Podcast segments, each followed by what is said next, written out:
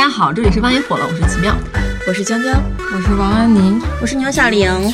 啊，本期呢，我们要聊个话题呢，哎，这期又是跟小玲有关系啊，怎么又跟我有关系？就是因为小玲的朋友最近要结婚了，对，就是这期聊，就我开始讨厌。我要结婚或者已经结婚的朋友了，嗯，然后我们几个就是大家都作为女生嘛，就是都有感觉到身边结了婚的朋友结婚以后，就是我们彼此就渐行渐远了。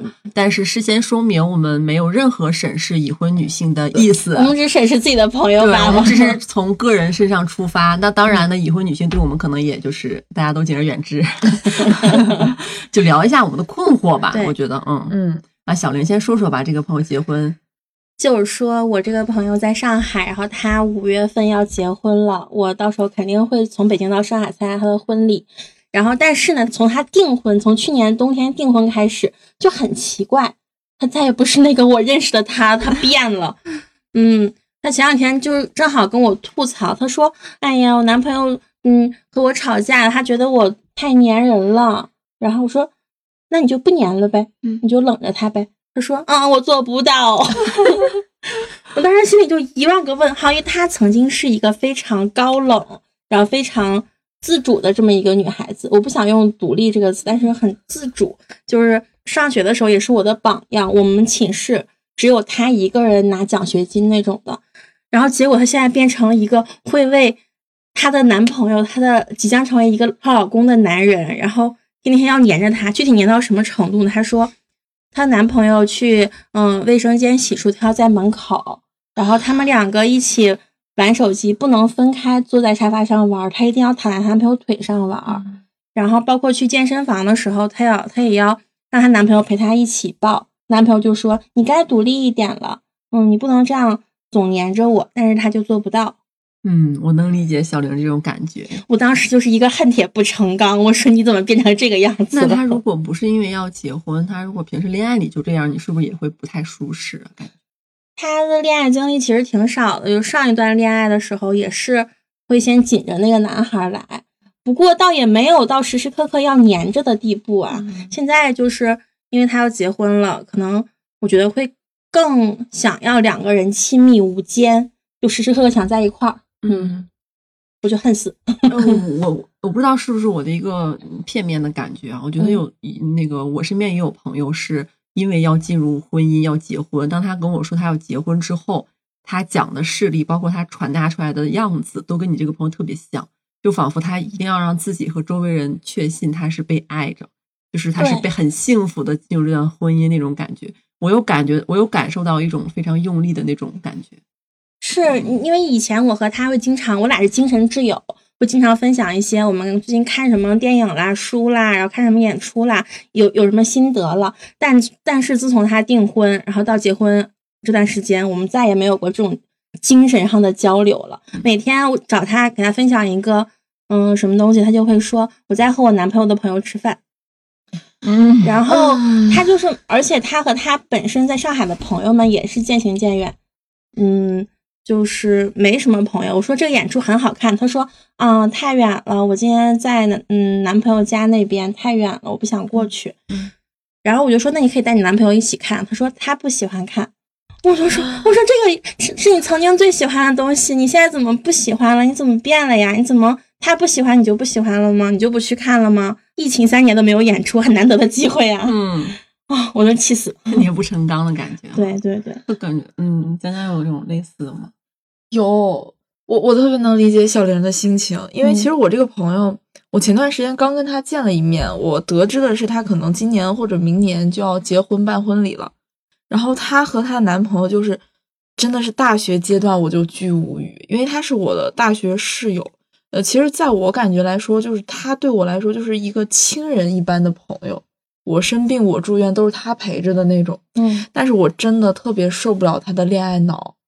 就是从他俩还在谈恋爱时期，我就很难受得了，所有的事情都是可着她男朋友来。比如说，我们可能提前一周已经定好了，哎，我们这周周末要去哪哪哪逛街，哪哪哪去看电影。但是她男朋友可能周中或者是快要到周末的时候说，哎，要不我们去干嘛吧？他马上就会割到我们，百分之百。那要是我，我也可能割掉你。牛小玲大学版。牛小玲。我觉得，因为你是，你看你们是有伙伴的，又是有一群人的，嗯，但是男朋友只有他一个人。但是你每次都会这样，啊，那每次到我我也不会了，就是每次都会这样。然后我问到什么问题的话，就可能说啊，那我周末可能要去陪男朋友啊。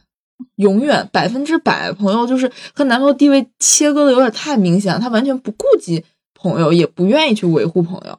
然后其实到后面也依旧如此，包括她大学毕业之后准备二战考研，但是她男朋友已经考上研了，她就千里迢迢跑到她男朋友的大学的门口，学校门口，然后和他一起租房子。那能考上吗？没有？对，那种情况下基本上对，然后你知道那段时间她的世界里面只有她男朋友了，就和我们基本上都渐行渐远。嗯。就这个感觉是很难受的。包括其实当时还发生过一个事儿，然后我觉得这个事儿是我们两个关系的那个中转点，就是我们快要毕业的时候，他突然就说说什么可能，嗯、这个假期可能会去他家见一下他的父母，然后我们就说，哎呦，是你们俩是不是快要结婚了，打算结婚什么的？然后他就说，嗯，可能吧，但是他说感觉年龄太小了，也不着急之类的话，但是就明显是把这个男生当成了一个呃结婚对象。嗯然后他说到这儿的时候，嗯，有可能是我的情商低啊，我就跟他说，我说就是民法典刚出了，要不咱就是仔细的看一看，因为毕竟要打算结婚嘛，然后就是把方方面面都想一想，然后包括什么有没有必要要做一下婚前财产公证呀之类的，我说咱就得好好打算打算，在法律层面上，咱得把法条摸清楚，对吧？咱不能空手就去，是吧？然后我说完这个话之后，我就感觉到那个氛围一下就是尴尬住了。然后他就尴尬的笑了笑，也没有接我的话。我我说完这些话的时候，我才感觉啊，就好像这个氛围不太对。嗯，后面他就再也不跟我会说相关的一些事情了。嗯我我当时那个事情就我一下觉得啊，就好像我说这个话很不合时宜一样。但是其实像你在晦气一样。对，但是其实我真的是好心，因为我觉得吧，婚姻这个事儿，咱真的得审慎一点儿来。因为嗯我是觉得你不能光是凭着你爱这个男人而进入婚姻，婚姻本身没有那么简单，它也嗯不是一个情感纽带。反正这个事儿让我是挺长教训的。寒了你的心。你原本嗯是为他好嘛，对希望他多多考虑考虑，多看看。对，嗯，但他好像理解为你不是很支持，或者是有点泼冷水的感觉。对，嗯但但我确实是这么想的，就是希望能大家都能谨慎一点进入婚姻。嗯我后来就学乖了，嗯就是再有朋友想结婚，我都会审慎一点，我要先观察一下，看他能不能接受这样的信息。如果不能接受的话，我就只会尊重祝福，嗯就我就不说别的了。嗯就是我有一个室友，也是那啥，就是我俩都像亲人似的。他也是快要结婚了，他甚至就是结婚证已经领了。怎么说呢？他好像跟你的那个、那个、你们的那个朋友好像不太一样。他不是因为喜欢这个人才结婚，他就是想结婚，他想要就是一个成为妻子、成为妈妈的这个角色。他好像就没有那么爱这个男人。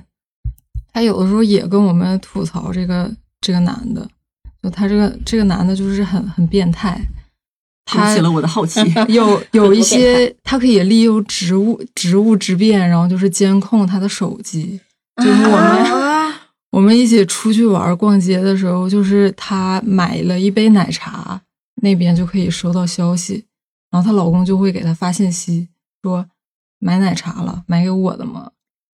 贱不贱呀？然后，然后那个晚上我们去那啥去那个吃烧烤的时候，那个烧烤那个场子就是有点乱，就是带歌舞表演了。呃你给那个主持人一百块钱，他可以可以给你对瓶吹一个那种。炫一个 啊，对。然后我们吃着吃着，就是我们甚至都没付账，然后就过来一个人，然后说那个某某哥的媳妇儿，那个这是那个那个那个我们店送你的果盘儿。啊，就是我们我们都没人没人就是抖落他这个他的身份，但是他就能知道，就是这个这个人被监，控了的感觉。对，就是很可怕那。好恐怖呀！对，而且就是在家里边，他俩的相处方式也非常可怕。我们都在呢，哈，就我们他都知道我们之间的关系，就是相处了四年，然后就是出生入死，倒也没有那么严重，就是关系特别铁。他会当着我的面儿就凶他，就说我的衬衫怎么还不洗？你干嘛来了？是为了展现他的家庭地位吗？就是我感觉他就是随便，就是随便，他他也没有在乎我们那个在不在场。他可能不在场的话，他也这样，就一一整个目中无人的态状态。你在家干嘛来了？哎，就是一一通数落他，然后他就是表面上也是有点尴尬吧，然后就是默默的把那个衬衫给拎到那个洗衣机那里，很变态的一个人。然后他前段时间就是告诉我们那个办酒的日子定了。但是他觉得，呃，这个男方做了一些事情，然后他觉得很生气，跟我们吐槽了一下。然后他他说：“我不想离婚，我觉得离婚就是别人会数落我，我就是这日子就这么过就行了。反正所有的男人都那样，他把你搞到手了之后，他就开始目中无人了。所有男人都这样，我也不想找下一个了。就是主要是跟这个男的，我觉得能生出来一个好挺好看的孩子，那也是不行。对，然后他他的目标就是这样嘛。”所以我倒是也尊重祝福呗，嗯嗯，听起来就是嗯喊着想分手的朋友也不会真的分，吐槽老公的人也不是真的会很痛快的离婚那种。其实作为朋友，我们的角色有的时候就是会很尴尬，嗯，常常会在旁边怒其不争，气急败坏。是。所以他去年过生日，我暗戳戳的给他送了一整套女性主义书籍。是暗戳戳，就 是说，嗯，你要进入婚姻了，但我希望你不要抛弃你自己，也没什么用啊。就是他可能没有看进去，因因为我觉得这种东西还是得自己去想。嗯嗯，就其实安妮说这个朋友，我刚刚突然想起来，我之前有看过一个韩剧叫《今生第一次》，我觉得他这个朋友特别像《今生第一次》里面那个女主的闺蜜。它里面有一段话特别的深刻，呃，两个人晚上的时候站在了一个就是衣服的橱窗前。她这个闺蜜说：“她说我小时候其实特别喜欢穿红色的衣服，红色的大衣，因为我觉得它很显眼、很漂亮。红色就是很漂亮。但是我慢慢的长大了之后，我就开始也穿上黑色的衣服了，因为黑色的衣服会让我感觉安全。她觉得，因为所有的人都在穿黑色的大衣。”而红色意味着乍眼和别人不太一样。他说：“我想要和别人一样。”嗯，因为其实当时女主问他的问题是：“你为什么那么着急的想要结婚？”她当时一直在催自己多年的男朋友一定要跟她结婚，她甚至是一种逼婚的状态。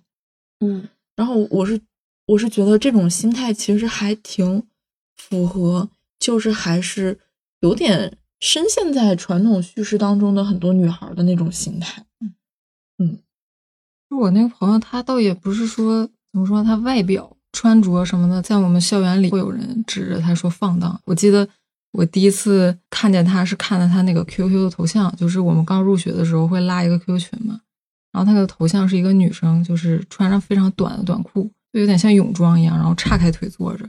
当时据说好多男生加他的那个 QQ，然后那方面的问题。但是他可能就是想用这种方式快速的钓到一个男人，然后快速的生一个小孩儿。嗯，他倒也没有没有说特别传统，然后就想要融入什么群体，就是想要这个身份。想要身份也得看看男的人品呀。可能他觉得男的人品都不咋地。对，就是他对男的已经 失望了。他就确实也是谈过挺多恋爱。我上周接待了一个，就是。嗯，从东北来的朋友，嗯，然后他之前也是在北京工作，然后后面辗转去了上海，然后分了手之后呢，他回老家准备考公，就是很像我们现在就是大家讨论度比较高的，就是嗯三十岁大龄，然后回老家考公上岸，对，就很就很符合那个叙事轨道。然后他回去没有多久，就谈了一个年纪很小的男朋友，嗯，因为他恋爱经历非常少。谈恋爱的时候，其实那会儿我挺替他高兴的，我就觉得你确实应该去经历一下恋爱的感觉。嗯，然后这趟来了之后，他跟我说，然后我就是吃饭的时候，我们两个就面对面嘛，我就询问他，我说你那个恋爱谈的怎么样啦？因为感觉时间没有很长呀。然后他立刻就是给我看了一眼他的手，呃，无名指。有戒指呀，有钻戒了。他说：“他说我马上结婚了。”我当时就是也挺惊讶的，但是我还是就是挺替他开心的。然后紧接着我问谈了多久，他说八个月。然后我说那是热恋期。问了一下他为什么决定结婚嘛，就说因为这个男生是嗯部队工作，然后年纪又很小，他他们两个是在这个男生实习的时候认识的。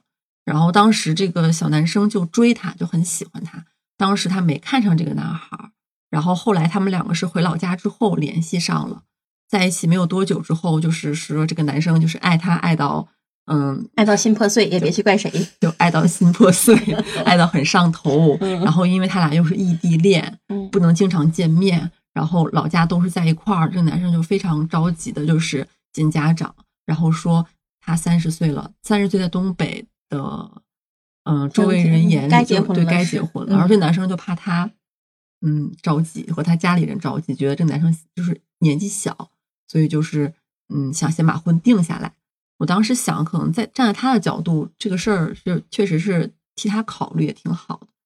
嗯，但是后面我们吃完饭之后呢，他跟我说，他说：“奇妙，你跟男朋友谈恋爱的时候也会经常汇报你的行踪吗？”我说：“具体是怎么汇报？”他说：“要非常非常细节，吃了什么，到哪儿了，上车了，下车了，嗯，晚说一会儿，对方可能会有点小生气的那种。”其实我还是理解为就是热恋期男生或者女生的那种那种恋爱恋恋爱比较上头的那种状态。然后呢，回了家之后呢，她因为她住我那儿，她的手机还是一直都放不下来，一直跟她男朋友在聊天，一直在聊，一直在聊。然后我就然后看她神情比较紧张，我说是生气了吗？她说：“哎，终于弄明白他为什么有点就是晚上怪怪的，就是因为嗯、呃我们两个吃饭的时候，没给他拍照片，不是拍了，拍了之后，当时那个桌上有一杯酒，她她她男朋友晚上很晚跟她聊天的时候说：“你喝酒为什么不跟我说一声 我喝酒还提交个申请。？”但是那杯酒是我建议他点的，因为我们那是一个就是酒馆式的餐厅，嗯有酒，但是我没喝，他喝了。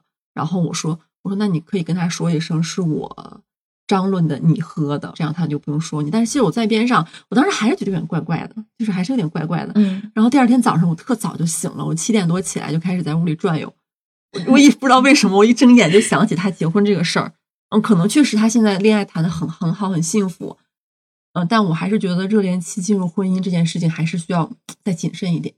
说直接一点儿，听你这个朋友的故事，特别像听那个一千五百块钱大学生活费的那个故事的感觉。对，啊，但是我觉得还好啊，因为奇葩说我记得有个辩题是什么，有没有必要和伴侣时保联，时刻保持联系？嗯，对，忘忘了大家怎么说的了，但是我觉得也可以啊，就分享欲嘛。但是如果这个男孩儿，那这个男孩儿发现他喝酒了，证明这男孩儿对他很关心。嗯，是我觉得那女孩已经觉得有压力了。对啊、这个我觉得是因为我觉得这女孩现在很幸福，就是因为他俩就是那个浓度超高。对啊，嗯但是后期我这个女生朋友也是一个，其实她脑子也是很清醒的一个人，嗯然后也是那种特拿得起放得下的。我很怕她在进入婚姻之后，两个人进入一个瓶颈期或者进入平淡之后，没有那么上头了。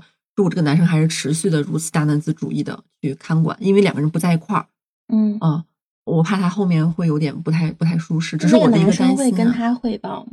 会，但是这个男生没什么可汇报的。他在部队里面，他现在在那个一个什么军官学校上上课，他每天的动线就很固定的，几点起床上课，嗯然后干嘛干嘛去食堂都很固定。但反而是我这个女朋朋友，他每天的生活挺丰富多彩的，对这个男生就是一个准老公的心态，很担心。担心他被花花的世界迷了双眼。是啊。然后，但是我还是说，嗯，挺好的。就是我基本上周围有朋友要结婚，我都是我不知道为什么我自动切换出一个就是捧场王的人格。嗯嗯因为他还问我，因为以前他在北京的时候，我每次去他那儿住，他都在看书。我我我其实回来路上有默默的问我说：“你最近有在看书吗？”他说：“最近看的少了。”然后他说：“你最近在看什么剧吗？有推荐吗？”我说：“那个很早之前啊，就大家都知道特火的那个《我的天才女友》。我说那个剧当时特火，但是当时我没有时间看。我最近呢沉下心来把这个剧跟小说仔仔细细对比着看来着。这是在她展现出跟男朋友细节之前我说的。她说完之后，晚上睡觉之前，我突然就是想到这个事儿了，然后我提醒她，我说我今天跟你说那个剧，你千万回去不要看。我说你暂时先别看了。嗯，你俩反而都是相反的，他是那个啥女性主义的书籍，你给我读，然后说女性的电影，别看了，别看了。有的东西不不不需要我按头是对，不能按嗯头，也不需要我去给他揭开一些真相，他他他自己会走出那条路的，我是这样觉得的。嗯，嗯嗯，那你们有那种就是朋友要结婚了，然后他那个就平时那种注意力慢慢的从你身上流走，然后流到男朋友身上那种事儿吗？我的朋友的注意力都在男朋友身上我的，朋友注意力从来没有在我身上过。但我反我反倒是觉得，嗯，我的朋友结婚之后的聊天话题就是跟以前就很不一样。，对，就是虽然也在热聊，但是很明显就是磁场不一样了。怎么说，话题变了。就是有一次，我们共同好友在朋友圈里发了自己装修的大房子，就装修的特好。因为我那个朋友是一个建筑学学建筑的，人家是自己设计、自己装的。然后当时所有的共同好友都点赞呀。嗯，然后他半夜的时候就非常晚给我发了一条消息，就是我这个朋友，他也看到那个朋友的发的，对嗯他跟我说，我跟你说，我有点不太开心。我说怎么了？他说就是因为看到那个谁的朋友圈酸了酸的不行。他说我不光自己酸了，她躺在床上跟她老公说 奇妙，那你是他的真朋友，他能把这种小邪恶流露给你啊，确实有点小邪恶。她还跟她老公就是表露了她的不甘心和酸，弄得她老公也睡不着觉。哎这两个人可爱呀，他们两个，他俩一我觉得起晚上那会儿，他俩忘记是谁在待业了，就本身有点焦虑嘛。嗯再加上结了婚之后，又看到嗯很好的朋友住了很大的房子，因为他们两个是在杭州，嗯、集齐两家之力买了一个他觉得地段不好，然后价格他也不满意的一个房子，但是也蛮好了。只不过他说，你说同样的价钱，可以在那个朋友的城市买那么大的，然后装的那么好的，他就睡不着觉。他跟我聊这个话题的时候，其实我不太知道该怎么回复他，但我能理解。但我不知道该怎么接这个话题，因为我一不了解房价，二我没结 婚，三我也没有就是没有没有这种攀比，我还没有到那个程度，所以当时他跟我说的时候，我就是挺能理解他，但是我又不知道该怎么安慰。哎，你们会不会有那种，就是如果跟已婚的或者是已婚生孩子的朋友说话的时候，其实你会有意识的避开，呃，和结婚生孩子相关的话题。哦，会，嗯，啊，我不会，我就是专门聊这个。因为我没有在那里边，我不知道该怎么聊。哎，，就就是他，他可能我问了，他说了，我就啊，我我甚至不知道怎么接这个话题，怎么能翻下去，我不知道，所以我就会有意识的避开这些话题。嗯，啊，我直接说，我就说，你知道吗？就是你要是自然生产要阴道侧切，你知道什么叫阴道 侧切真吗？恐怖呢！你真的很可怕。不，我是觉得你你有这个知情权，你你可以选择生孩子，但你一定要知道自己要付出什么样的代价。嗯，但是我也不会说拦着你说，你看女的生孩子要付出这么多，你不能生，你应该让男的生。嗯，这样的视频我也发发给已婚的朋友过，就我会给他发一个那种视频，就是一个女生就生完孩子之后，她的那个骨头都变形了，就是她的整个盆骨都开了，然后长不回去。还有那种就是生完孩子之后，皮肤上啊，就是有那种橘皮组织，包括有那种就是那种纹，就是一键转发。我什么话都不说，但是就天呐，好吓人。但是我不会，因为我知道我的朋友很想要一个小孩，嗯然后我如果发这种的话，会啊造成恐慌。嗯然后我另一个已经结婚生了娃的朋友，他会在我们的群里面发无数张他家小孩的照片，因为她的老公是我们大大一时候军训的教官，他们两个谈了七八年恋爱，后来结婚生孩了。然后那个教官平时他俩一个在新疆，一个在成都，只有他一个人在新疆，然后带小孩。他的老家在河南，背井离乡带小孩。然后他很无聊的时候就会拍小孩的视频、照片什么的。我说实话啊，就是刚出生的小孩，他真的是有有一点小丑的，那小孩儿的本儿都很大，就是额头很大。我但我又能理解他那种分享欲啦，所以我每次都会敷衍哇，好可爱。我也是，我也会夸一下嗯，你们见过那种最离谱的晒娃的是啥样的？我姐，我把我姐朋友圈已经屏蔽了。她发过最离谱的是她不离谱，她只是刷我屏。啊刷？你我想看看别人的生活，看不到，我划不到尽头。他只要开始发，他就会一直发。行，那是他早期，而且他其实我姐家孩子嗯挺可爱的，嗯就是挺聪明、挺可爱的。但是我姐太呃太热衷于在朋友圈里秀她家小孩的特别之处了，比如说。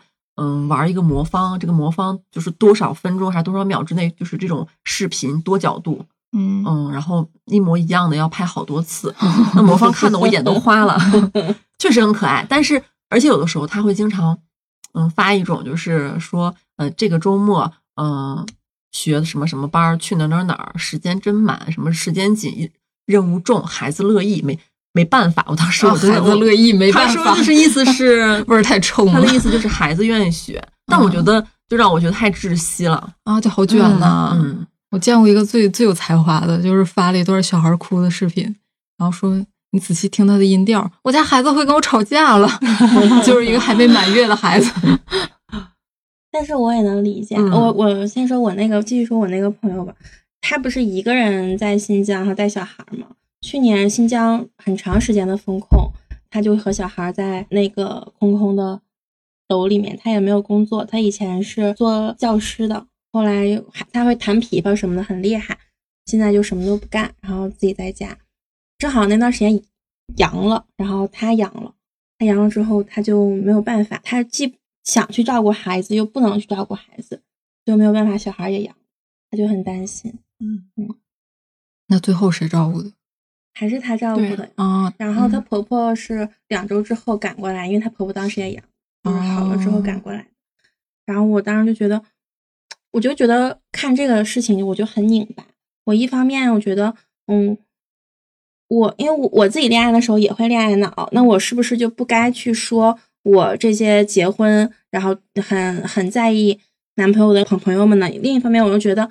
那他没有办法呀，他的当当时的生命里可能只有这个小孩是他的精神支柱。那我我为什么还要去苛责他呢？嗯所以我陷入了一种知行的不合一，感觉是这样子。我也是这样，嗯，我有一个好朋友，是我们初中就是关系非常好，呃然后他现在就是在老家生活，嗯然后他从上学的时候就是疯狂的想谈恋爱，也确实是，嗯，成绩他也不怎么把心思放在学习上，就是搞各种早恋。然后他妈是一个教师，他爸爸是医院的院长，就他爸妈对他当时是恨铁不成钢，每天都翻他的日记，啊，对，每天都翻他的日记，就是想让他好好学，不停的转学，不停的转学。当时他他很痛苦，他从初中开始就是，当时我们其实有点不理解，就是他为什么对找一个另一个家，嗯，是这样，他是他他他嗯。确实是这样，而且我是到嗯后期的时候，我才听老家的人，就是家里面有一些亲近的关系，我才知道他不是他爸妈亲生的孩子，他从小就知道他不是爸妈亲生的孩子，嗯。然后他在他妈身上，嗯，感受不到任何的爱，但是他妈又管他极其的严格，嗯然后他自己知道了，我觉得大学的时候他他联系了我，然后他有一天晚上，我记得我在睡觉的时候，他给我发微信，他跟我不在一个学校了，已经，他读的是护士护士学校，应该是，他跟我说，你知道吗？我不是我爸妈的孩子。他说这个事儿我特痛苦，其实我早就知道，但是我们没有人敢跟他聊这个。然后我就说，嗯，知道了。然后他就跟我说，他很想要一个自己的家，他就大学毕业之后嗯就不想回家，他想赶紧找一个男人结婚生孩子。嗯就是他想有一个自己的家，这个事儿变成她一种执念，从从小的执念。后来她就真的结婚了，然后她回老家找的这个男生真的非常的一般，就是那种很典型的东北东北男生里面条不不能说条件，性格不是很好那种，嗯不是凶，是非常的，嗯，用土话怎么说，就是囔囔踹，就是打不住屁的那种男的。嗯就是我们在一起吃饭，在路上走，她老公会囔咕囔囔咕咕的，就是低着头在后面。去她家里做客，她老公一个人在手边上歪着头就玩手机，也不会跟大家说话，就感觉性格有一些孤僻的那种那种状态。然后她那会儿就跟我们说，她想离婚，我们也不知道该怎么接这个话。直到她生了小孩儿，嗯然后每天都会发她家小孩儿，他就跟我说，她现在人生的全部意义就是这个。他说，如果没有这个孩子，他肯定要离婚了。但是有了这个小女小女孩儿之后，他觉得他有家了。嗯我真的没有办法去评判他这个状态，但我就能特别特别能能理解。嗯但是我蛮心疼他的孩子的，嗯，我就觉得这是一种，呃，悲剧的延续。他的家庭是一个悲剧，但是对于这个孩子来说，这个孩子的家庭何尝不是一个悲剧呢？嗯嗯，妈妈不爱爸爸，妈妈把所有的心思都放在了孩子身上。我觉得我们这一代的父母很多都是这样吧，嗯嗯，就是家庭并不和睦，所以把所有的想法都放在了孩子身上，孩子压力很大的。嗯，我只能说我很心疼这个孩子，嗯，为他的命运而感到嗯惋惜。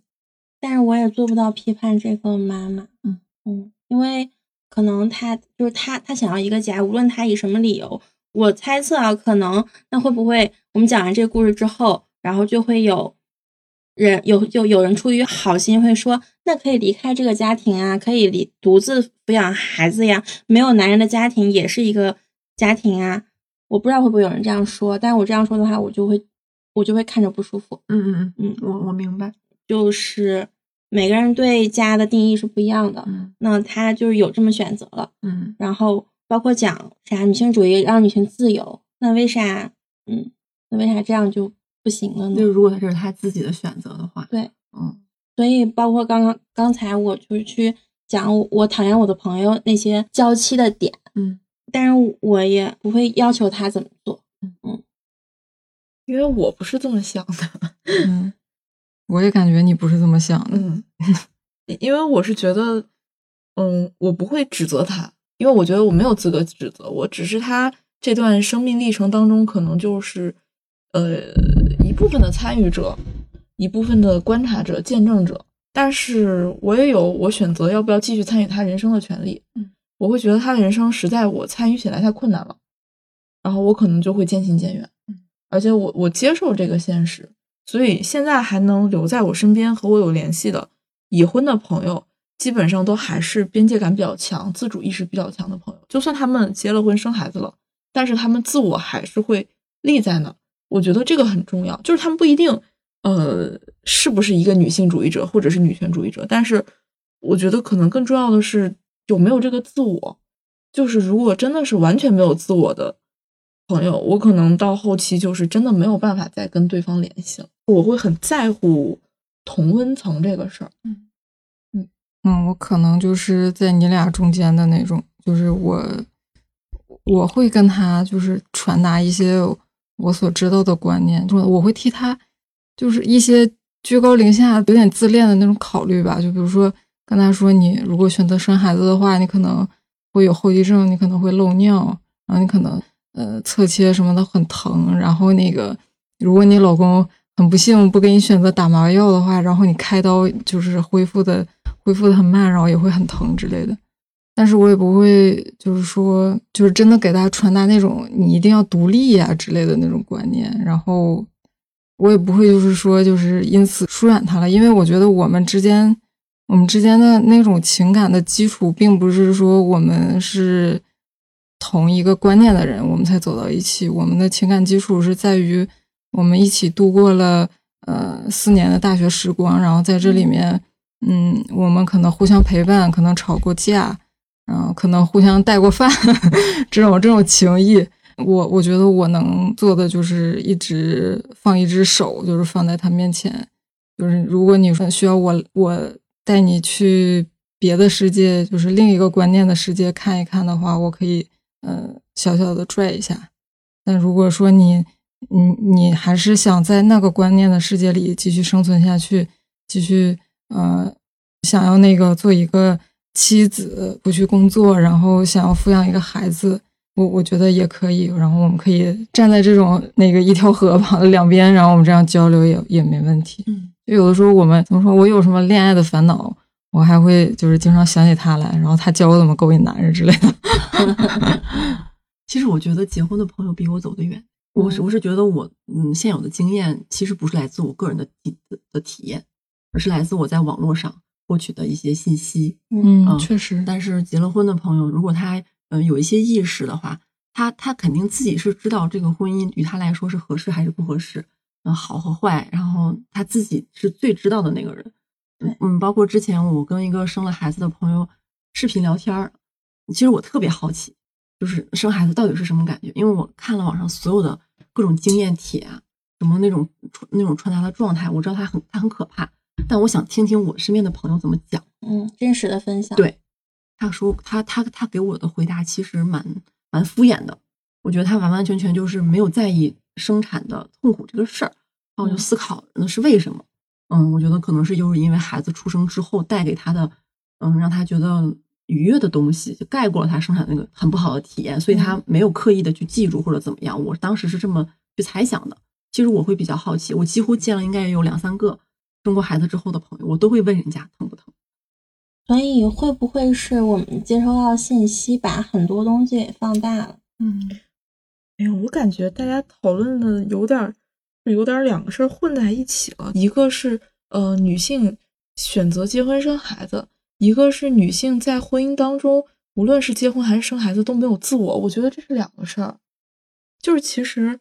刚刚安妮在说她的朋友怎么怎么想，我不反对，也也没有任何的不支持我的朋友们选择结婚生孩子。我觉得更重要的是你自己心里清楚，你到底为什么这么选择？你这个人自不自洽？你有没有自我？我觉得这个还，这个可能是最重要的。因为我也有现在一直在联系的，从高中的时候就一直在一起的好朋友，她今年的孩子应该是快满两岁了。她给我的感觉就是，她和她老公，她老公比她小好几岁，嗯，其实不太务正业，但是对她还不错，然后家里很有钱。就是在我们那个小地方来说，就是她当时跟我们说她要结婚了，然后她把这些条件摆出来的时候，我会觉得，嗯，这个女生心里是很清楚的。这个男生对她是有感情的，然后有这样的家庭条件，然后公公婆婆人还不错，而且家里有厂子，很能干，可以给他们买房买车，什么条件都 OK。我觉得，哦，这女生是想很清楚的。过两年她生孩子了，其实她生完孩子之后，偶尔偶尔会在朋友圈里面发一下自己孩子的照片，然后我觉得就是不会到那种。影响别人心情，或者是给人刷屏的那种体验，所以我时不时还会点个赞。虽然我很讨厌小孩儿，后来就是每到放假呀，或者什么时候我回老家，他会主动的来问我说：“哎，要咱们出去吃个饭，聚一聚吧。”聚的全程他也不会总是提嗯小孩的事儿，但反而他有的时候可能会聊一聊，哎，我们之前那些同学的事儿啊之类的。然后有的时候也会聊一些他家里面家长里短，但是。我就觉得，哎，我很能接受，因为那件事是我没有经历过的事情。就比如说，他去男方的家里面走亲戚的时候，亲戚对他不礼貌，他是怎么处理的？他直接站起来骂了那个亲戚。然后就觉得，哎，她还是我认识的那个女生。包括是我们可能吃完饭九点多了，我试探性的问我说：“你家孩子还挺小的，说你着不着急回家看孩子呀？”他直接说了一句话，他说：“孩子又不是没爹。”对，然后全程就是。她也不会去管她老公，然后也没有什么报备，我就觉得，我觉得他很自洽的走在他那一条路上，我也非常的支持他。就是这样的朋友，我觉得我还是能够继续跟他相处下去。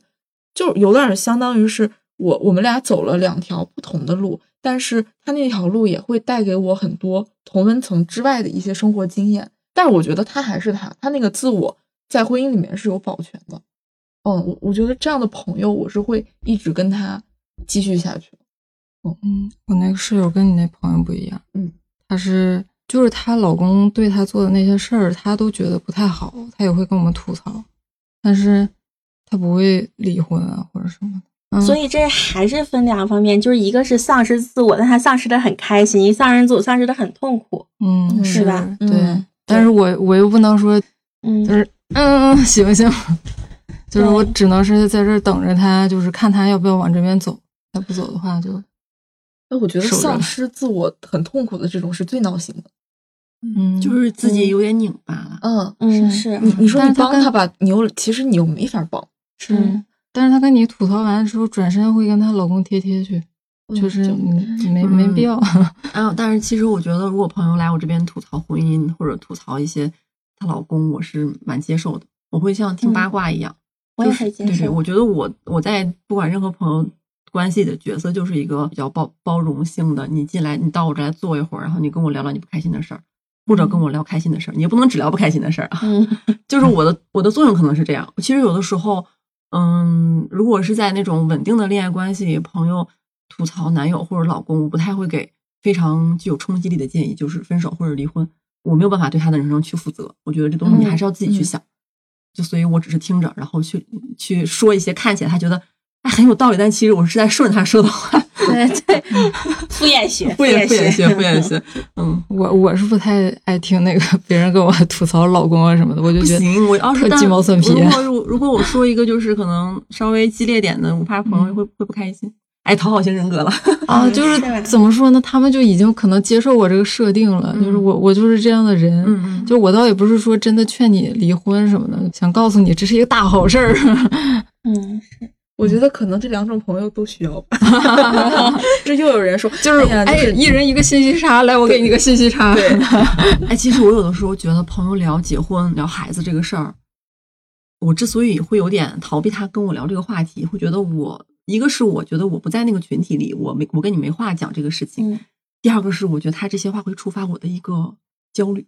嗯，能明白，对吧？就是我对我还离那儿稍微有点远，我没有想清楚进入不进入，我自己对我自己自己未来的路我也看不清。但是他更焦虑，我没对吧？他他跟我 但是他跟我聊这些，会让会触发我的一些这这方面的焦虑问题。嗯，就我那个朋友，他是结婚了，但是他嗯没有生小孩儿，然后老家的爸妈就是催那个孩子比较急，嗯，然后他有的时候会跟我聊这个，聊他自己被催着生孩子，我倒也还好，但是他有的时候会非常自然的跟我聊，嗯，他那边的他其他的朋友说什么那个女可能一个女孩在吃一些备孕的药，哎，我不知道叫什么名字，叶黄素是吗？刘思明是啊问的，sorry，你真是出了个好建议。什么？反正就是吃一种可能备孕要吃的药吧。然后他还说什么，呃，那家都生了两，嗯、两个了，然后还要生三胎这种。他是非常自然的在那个群体里面的那种话语的词汇啊之类的，我会有点接不上，我会有点觉得他的话题都过于的围绕着生小孩这些事儿了你问那小孩起什么名儿，他就这样 啊。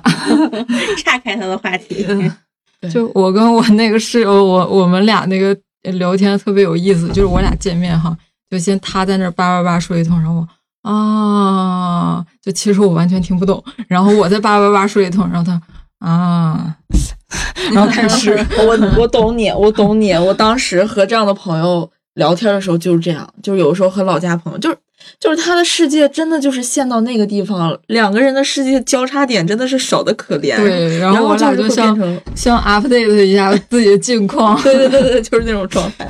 互相追番。我其实觉得有时候跟朋友聊，嗯，聊婚姻和孩子聊不到一块儿去，也很像我们出来工作以后，我们的工作环境跟他们在老家的环境不一样，嗯，所以我们在外面就之前我们有一个什么自己在老家朋友的群嘛，嗯然后在外面的三个人聊的话题，在家里的那个人他不知道外面这些什么微博热搜啊八卦，他不关心这些东西，嗯他有的时候就会悠悠的说，哎，你们聊的我都不知道是什么。嗯，真潮呀，真 真时尚的对呀、情调。然后，然后，但其实啊，我我上次回老家，他在我们当地那人脉太强了。我回家就是他那个变化太大了，包括我医院的地址也搬了，我去医院做核酸多久出，跟北京是完全不一样。嗯他全程带着我，一顿安排，就一顿 安排。我当时发现就是你说不好哪种那个，你懂我意思？嗯，就是他虽然他羡慕我们，但有时候回去我也蛮羡慕他在当地那个 生活的状态。挥斥方遒，挥斥方遒，如鱼得水。你说他下了班每天就到家，就就非常近的距离，嗯，嗯，他很幸运。呃主要是我们掌握的都是一些都市经验，都小城市市小底层都市市经验，底层都市经验，都市也没有怎么活活出个明明白来。最多就是比蜜雪冰城再多喝一个乐乐茶跟奶茶的那种感觉。其实办公室的坐椅子连到高度都不会调。我有时候看我朋友发他家小孩儿，嗯，我的心态就是跟我发猫一样，嗯就是如果群里有一个人开始发猫，我也会想发猫，而且哦我就会是是在相册里一直找我的猫各种角度的各种哦，照片，对对对吧？对对，嗯我当时有时候，其实我我的心态就是，你家小孩儿跟我家猫一样，嗯嗯啊，对我也有这种心态我。就换位思考。那你爱你的孩子，那我非常能理解。来的，来，小玲，作为一个既没有猫又没有孩子的，你有什么感想？我在想，然后奇妙会会不会去人家那个留言？你家这个多大了？我都会说真可爱，而且我还会主动管朋友要他们家小孩的视频。嗯，我说，你是勇士啊！我就是说，因为疫情，我说那个生孩子我都没见着，我说都两三年没见了，都都没回家一块过年吃个饭。我说你家小孩现在多大了？有视频吗？我看看。我每次都会主动要他家小孩照片嘘。寒问暖不如打笔巨款。就是因为不想打笔巨款，所以才经常嘘寒问暖。一次这红包得见面给吗？不是，相当于奶奶得吃了吗？睡了吗？动了动了没？就 是这个意思。发过来之后，我还说真可爱，好可爱啊，长这么大了，妈呀真机灵。我花式夸，哎，所以你们给朋友小孩送过礼物？送过，我给我那个朋友，我觉得好。难呐，你们都送啥呀？有送过那种玩偶的，然后也有送过那种平安锁之类的那种东西。小孩嘛就是图个吉祥。大手笔。但我看好像有有人说是那个一次聚会，她们之间姐妹之间的那个习惯就是大家见见一次面，然后就给对方带点吃的呀，带点那个小礼物什么的。然后自从那个其中有一个姐妹她生了孩子之后，就是带礼物得带双份儿了。啊，你们会有这种？你们要给孩子再准备一份对对对，就是给孩子准备一份。那我们倒没有，这倒没有。只是很久不见了，去去人家如果看到小孩儿，可能要给一个小东西，或者给个红包之类的。对嗯哎，其实转你你转念一想啊，有点不平衡。我家有猫哎，呀你来看我家猫的时候，是不是可以带一包猫条？是。开玩笑，其实我还是有一个疑问啊，嗯就是说，嗯、在那个即将进入婚姻中或者进入婚姻中丢失自我，但是很快乐这部分女孩，那是不是我们说的就是那种快乐的恋恋爱脑呢？那快乐恋爱脑倒也没啥吧，因为我们也有时候快乐恋爱脑，他自己快乐就好呀，对，是自？己快乐就好呀。因为在东北，我觉得我的一部分朋友结婚还挺快乐的，因为不快乐都会选择离离婚离得非常 选择快。家暴，我的 好起，我的好几个高中跟初中的女同学都已经二婚了，嗯，就是那种在东北不知道为什么东北东北那个就是 的那个家暴中心都是给男生开的。就还挺彪悍的，嗯，就挺不惯着男的的，嗯。嗯，当然就是另一个极端就是男的比较大男子主义，脾气比较大，嗯。嗯，也会离婚，但这些都不是对东北的刻板印象啊，啊。哪个地方都有啊。对，只是对我们个人来说，就是周围看到的，确实是有这种，就是我们谈恋爱的时候也会很沉浸的时候，就会很快乐、很上头啊，所以然后也会丢失掉一部分自我啊，但是也没有必要指责。那要是这种情况呢？就是平时你俩之间的关系，就是会在抖音或者小红书互相艾特对方，然后给对方看呃自己特别感兴趣的东西。但是有一天你突然发现他在一个就是平时会艾特你的那个呃晚安贴贴的那种那个小视频底下，然后艾特了她老公，但是没有艾特你，你会是什么心情？我不会拿我跟她老公比的，因为友情和爱情本来就是不一样啊。他不艾特我，那我还有其他的朋友吗，哦 我们可以一起吐槽她。那可能这是一个个例。嗯，就是我之前遇到有女生因为这个跟她的朋友生气了，吵架了。跟她朋友生气，对嗯，就是因为艾特老公没有就跟她分享，对，就是他俩是有一点渐行渐远了。自从那个一方结婚了之后，嗯，那我觉得他们在友情期间可能捆绑的过于紧密，那个界限就是嗯太过于亲密了。是就离了之后，他他自己心里可能会觉得缺了一块。嗯，然后他他他说他最伤心的事儿，说是那个龙抬头去剪头都是他一个人剪的，嗯，平时都是他们姐妹几个去剪头搭子是吗？啊，对，剪头也得一起，一起做头发。那咱也独立呗。咱也独立呗。嗯，嗯，朋友多了路好走，我们还有别的没结婚的朋友呢。对，因为我我不会因为就是拿我和嗯拿友情和爱情比较，觉得他在爱情中投入多一点，然后忽略我了，我就和他关系不好了。我是因为可能就生活圈子不一样了，然后联系变少了，能嗯渐行渐远了。因为我不会拿我和她老公比较，因为我知道比不过呀，她老公给她生活费呀。我比不过。所以这个渐因为结婚渐行渐远的这个事儿，你们是可以接受的，是吗？我觉得是不得不接受，不是说可以接受，就是感觉是个事实。嗯嗯嗯，我觉得是你不想渐行渐远了，你就够着他，你就紧紧抓住他，你就没事儿去骚扰也没关系嘛，大家都那么熟了。然后你觉得可能就会渐渐渐行渐远的话，那就任他去吧。嗯，我的心态是看缘分，嗯呃，因为其实我有遇到过那种，就是我和朋友渐行渐远了一段时间之后，默默的，好像又能近了一点儿。嗯是因为有的时候，我觉得大家的人生路走的其实不太同频。他可能走到那一段的时候，他和你的想法是完全不同的，但是他走着走着，有的时候就还能走近一点儿。他有他的想法的改变，你也会有你的想法的改变。我的想法就是会比较看缘分，万一某一天远着远着，你俩又近了呢？像一个螺旋，对吧？就像一个 DNA 的螺旋一样，你们总有近的时候，总有远的时候。对，我的天才女友里边，他俩不也是这样吗？嗯就是有的时候挺讨厌丽拉的，然后有的时候又又又那个觉得嗯没有办法，就命中注定的女友。我觉得大部分女生的关系可能都是那样子。是，嗯嗯嗯，所以我那个结要结婚的朋友，他也会听这一期，他每期都听。我对他当面也讲了嘛，然后我就是嗯讲、讲这，还是祝他就是结婚快乐，新婚快乐，然后放心大胆的去进入婚姻。妹妹，你大胆的往前走，然后但是你想回头的时候，反正我都在嘛，没关系的。嗯嗯，我还要去接捧花的，真的嗯去抢，我已经内定了。嗯嗯，啊我特喜欢参加婚礼，我也是，就是参加婚礼，就别人的婚礼真的是我蹦高去。对，我到现在还没有当过伴娘，我也是，但我今年马上就要当了，而且要当两次。啊，当朋友当然我到目前还没有任何的可能性当伴娘，我 就是挺想当的，但是我周边真没多少朋友结婚。哎，参加婚礼的体验真的很美妙，是就是真的就是你知道那个东西，它都是什么婚庆公司啊，有什么流程安排呀、提前写信那些东西都是为了抠你眼泪啊。但是，一到那环节，真我就的会哭我就会哭。一到那个环节，我就会哭，就感觉体内有一个水龙头，你知道吧？那我当时听我那个朋友，他们两个就是跟给彼此念写的信，哎呀，我们这一排这个朋友哭的稀里哗啦，妆全都掉了。啊，是你们都知道他们之间的故事是吗？不知道，啊，那你哭什么？看着他就看着他结婚，我就想哭。我是在我朋友那个中式婚礼上，他妈妈给他拿那个梳子，从头他从头梳到尾。我这是我平平时我都会觉得，哎呀，什么东西嘛，糟粕。然后但当天我就会一个大感动，就是忍不住，因为他妈妈也也也在爆哭。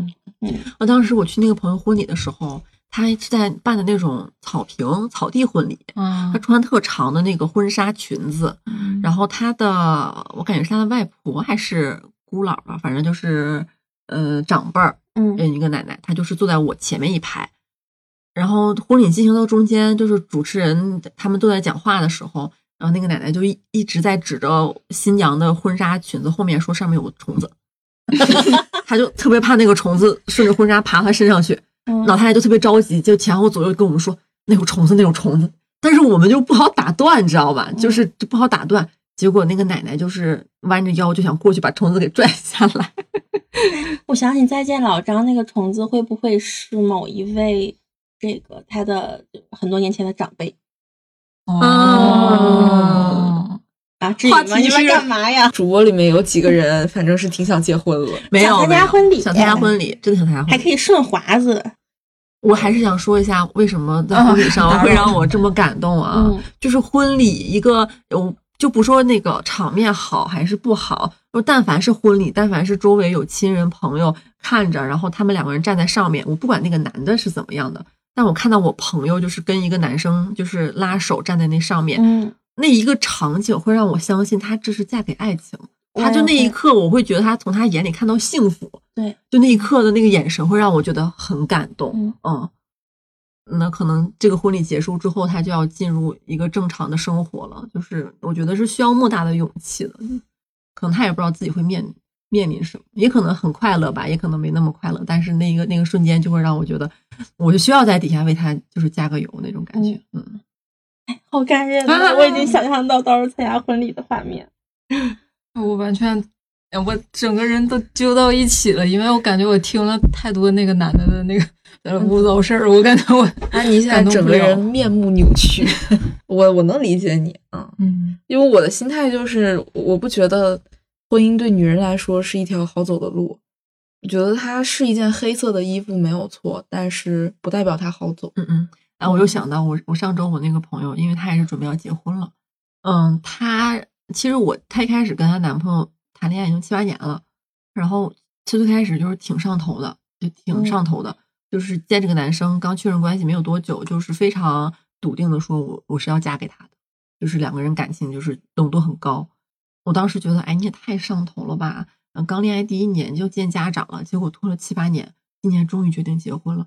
然后上次他跟我聊，他中间有一段时间是恐婚的，有一段时间他他知道自己喜欢这个人，但他没有勇气进入这个感情。嗯，然后嗯，我们两个上次聊起来，就我也有对结婚这个事儿的一个困惑嘛。然后他给出了跟七年前完全不一样的答案。七年前他告诉我，他爱这个人，他就是要跟这个人结婚。但他现在告诉我，婚姻的本质就是一场利益的交换。他跟我说，他看清楚了，嗯，是有感情基础的之上的婚姻会让你进入的更丝滑一些而已。就他这个话，其实让我当时有点就是震惊，因为他以前不是这么说的，他以前是超级超级觉得，嗯，结婚就是好的，纯爱战士，对，纯爱战士。嗯然后现在我不知道他中间就经历什么了，但是就是觉得他现在就是心里面肯定有一些疙瘩，但是他还是选择要进入这个婚姻。嗯他说他觉得一个人在外面工作，嗯，无论是从物质上、条件、经济各方面，他都需要一个人跟他一起来，就是平衡一下对，平衡一下这个生活的压力。他觉得有肯定是比没有强。他就跟我嗯说，你只要想清楚你本你结婚是图什么。他说我图这个，那我这个结婚结的就是毫不费力了。嗯，我就大概能明白他的嗯想法。